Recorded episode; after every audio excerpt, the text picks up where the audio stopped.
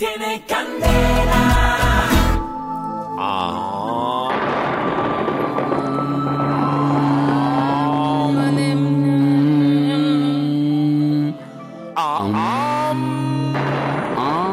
Am, queridos hermanos, bienvenidos al consultorio radial del maestro Tumbelino. Recuerden, maestro Tumbelino es antropólogo, astrólogo, parapsicólogo y si hay alguna voluntaria también soy ginecólogo. Yo le adivino, le ato, le regreso a su ser amado.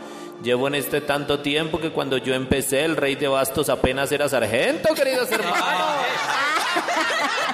Qué cosa tan impresionante. Cuando yo empecé en esto con decirles que fue hace tanto tiempo que la tierra todavía estaba caliente. Estaba tan caliente que me tomé una foto y la foto salió tomando gaseosa, queridos hermanos, una cosa impresionante. Querido hermano, es usted tan feo que lo untaron de salsa de tomate y se lo echaron a los leones.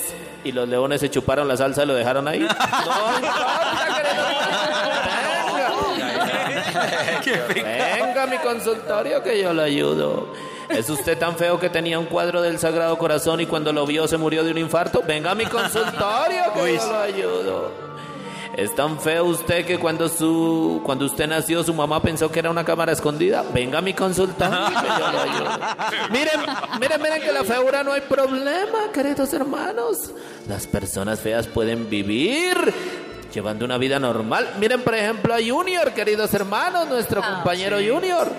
Él era feo cuando chiquito y ahora mírenlo. Tiene una personalidad ni la berraca.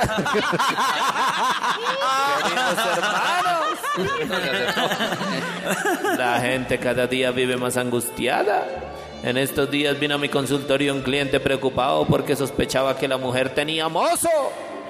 Me dijo, maestro Tumbelino, léame las cartas. Yo quiero saber si mi mujer me engaña.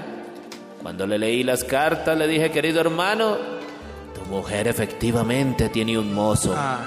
El cliente muy triste me dijo, maestro, qué desilusión. Si hubiera sabido eso, hubiera preferido casarme con una vagabunda. Le dije, tranquilo hermano, todavía no hemos llegado a esa parte. Ay, queridos hermanos. Es que la vida no es fácil, queridos hermanos. Por eso es que ustedes tienen que asesorarse con el mejor, el maestro Tumbelino.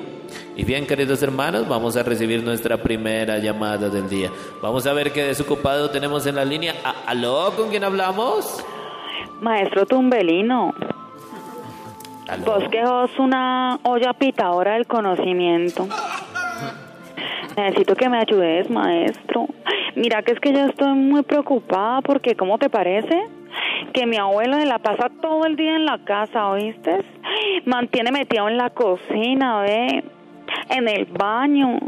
Mira que en las alcobas también, en la sala. Mejor dicho, mira que mi abuelo no sale de la casa. Ay, no, maestro, decime qué hago. No le veo ningún problema, querida hermana. No entiendo cuál es tu preocupación. Es muy normal que un abuelito se la pase todo el día en la casa. Sí, maestro. Pero mira que es que el problema es que mi abuelito se murió hace más de cinco años. Ah, entonces es un problema. Bueno, mejor dejamos hasta aquí esta llamada del consultorio radial del maestro Tumbelino. Los invito a que vengan a mi consultorio y recuerden, maestro Tumbelino es el único que no cobra por las preguntas, tan solo por las respuestas. Hasta luego. Tiene candela.